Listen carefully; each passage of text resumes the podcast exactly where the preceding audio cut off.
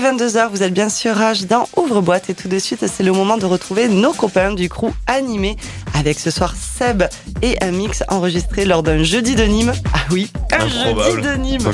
Non mais improbable, ça donne envie. Enfin je sais pas vous, mais moi ça me donne envie d'être en été. Ah et, mais on le voit là, ça, ça va commencer à arriver, ça va faire du bien. Et ben, tout de suite, Seb est dans Ouvre-boîte. Excellente écoute à toutes et tous sur H.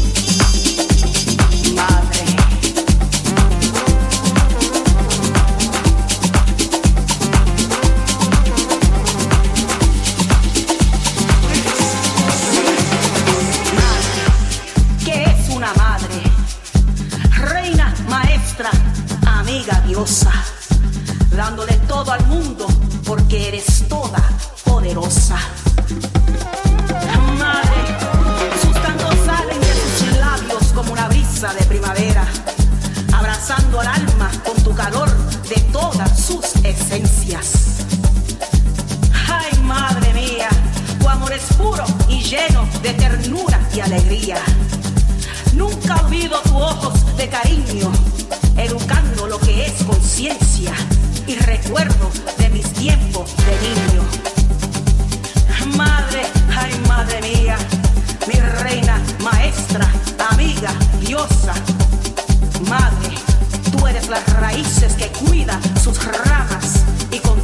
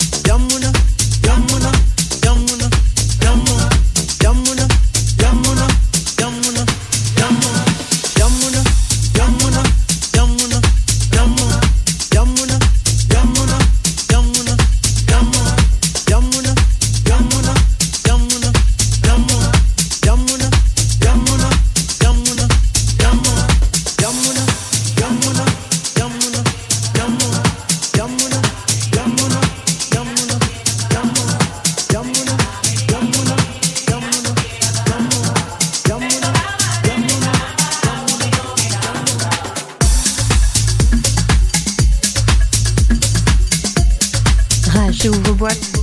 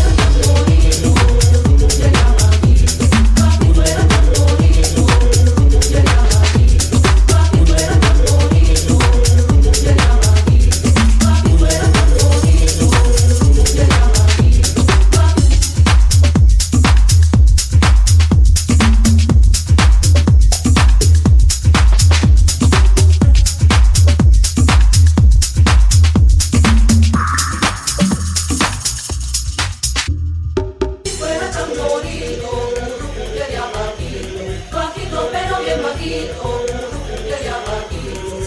suena pero bien maki, oh, pa que bailara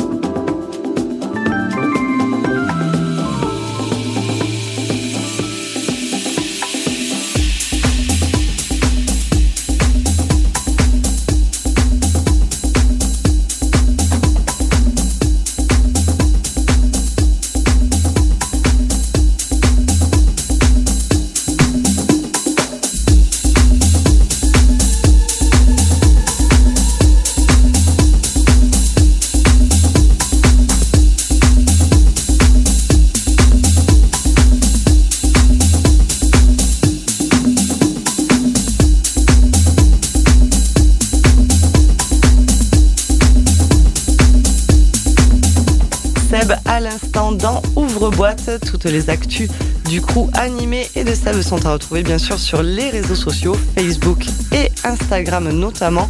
Et euh, Seb qui était d'ailleurs euh, ben, avec vous sur la, sur la Legend, qui était avec nos guests, Bartok and Canadas sur la Legend au dièse euh, il n'y a pas si longtemps que ça. Donc merci à Animé, merci à Seb et merci bien sûr aussi à Rémi qui programme Animé. merci à lui. Et c'est déjà la fin d'Ouvre-boîte numéro 88. Merci à toutes et tous d'avoir été avec nous. Merci à Bartok and Canadas, nos guests, qui sont restés jusqu'à la fin de, de l'émission. Merci à vous deux. Merci aussi à André Dalcan qui nous a fait le plaisir et la surprise de passer au studio ce Merci soir. À toi. Merci beaucoup. Merci à vous. Et il nous tarde de voir bah, toutes ces belles actus et, et, ce second titre aussi là. Vous nous l'avez bien teasé et travaillez-le encore. Hein, et il nous tarde, il nous tarde de l'entendre vraiment. Grave. Encore bravo d'ailleurs justement pour votre Ouais. titre Alone que on retrouve bah, absolument partout et qui cartonne. Go pour les 100 000. On croise les doigts. Ouais, ça va le faire. Ça va le faire. Et merci à Mads que Oui, on embrasse, euh, qui pour- n'était pas là mais qu'on embrasse. Merci pour sa house de couette. Merci Raigo. Eh ben, merci à la réalisation de, euh, et le montage de l'émission. Et demain soir, mais bien sûr, on te Ouais. retrouve avec Valérie B pour Ouvre-boîte la suite de 22h à minuit. Et vous présenterez bien sûr le guest international. Alors, est-ce que ça reste un guest international? Je sais pas s'il est international ou On pas. Fred. B-side. Oui, un guest, oui. C'est le guest? Le guest. Allez, le guest Fred B-side qu'on retrouvera à Oui. Cloakroom. On fait la promo d'ailleurs de, oui, Dimanche. de- bah voilà, dimanche, c'est ce que j'allais dire. Et on peut le retrouver au Altropisme. Exactement. Et quant à nous, ben, il nous reste qu'à vous souhaiter un excellent week-end, bien sûr sur le 102.5 Anime, le 90.3 en Avignon ou sur le www.rage.fr et sur l'application Rage. Et vous nous pouvez nous retrouver en podcast. Prenez soin de vous, prenez soin des autres et à la semaine prochaine. Ciao, ciao. Bye. À Salut. bientôt. Salut. Rage. Ouvre-boîte.